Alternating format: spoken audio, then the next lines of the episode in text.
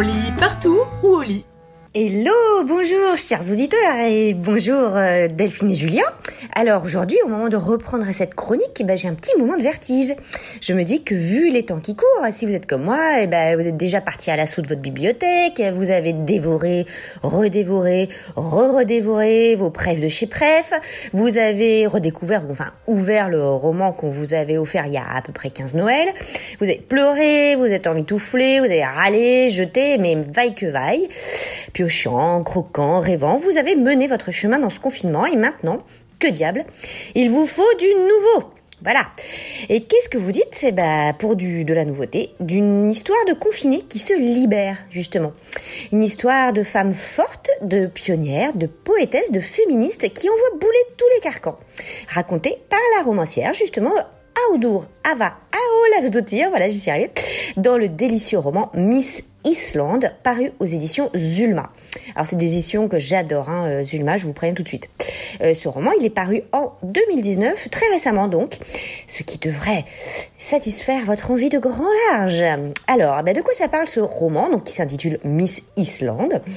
Eh bien écoutez, l'action se situe en 1973 en Islande, donc ça, on commence à, comprendre hein, que ça se passe en Islande, et l'héroïne s'appelle Éclat. C'est le nom d'un volcan et elle porte particulièrement bien son prénom. C'est euh, une personnalité euh, comme un volcan, grondant, imposant, un volcan de glace qui est cette jeune fille de 21 ans qui est bien décidée à écrire, à devenir écrivain au sens le plus noble du terme vaille que vaille. Mais l'Islande de cette époque est un milieu euh, au mieux patriarcal, au pire bah, c'est une prison. Sa très grande beauté semble la réduire au concours de beauté justement, Miss Islande, ce qu'elle refuse évidemment farouchement. Toute jeune adulte, elle quitte la ferme familiale en emportant les images d'une nature somptueuse et indomptable comme un souvenir et surtout comme un modèle d'existence. Elle arrive à Reykjavik pleine d'espoir, bouillonnante et fière.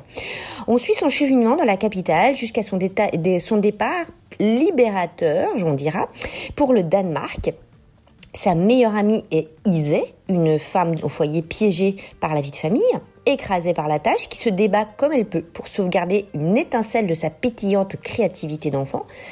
Son meilleur ami est John John, un marin superbe, homosexuel réprouvé, moqué, humilié, qui lui aussi lutte pour ses rêves, pour ne pas y renoncer.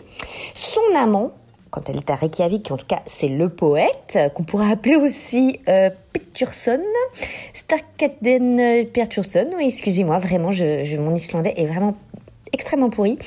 Un amoureux tendre et prévenant, mais qui ne peut pas imaginer une seconde que Éclat soit poétesse et, et romancière, elle aussi.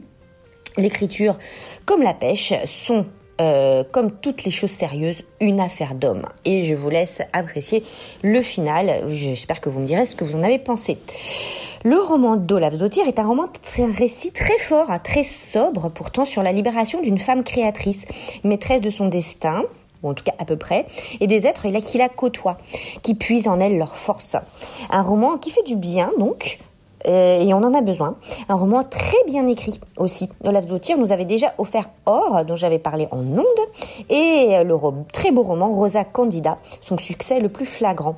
Alors elle aussi, elle mérite d'être découverte, et d'être aimée, et d'être dévorée et redévorée. Voilà, pour moi, ce conseil de lecture, ce sera Miss Island de Audur Ava Olafsdottir. Merci à tous et bonne semaine de lecture.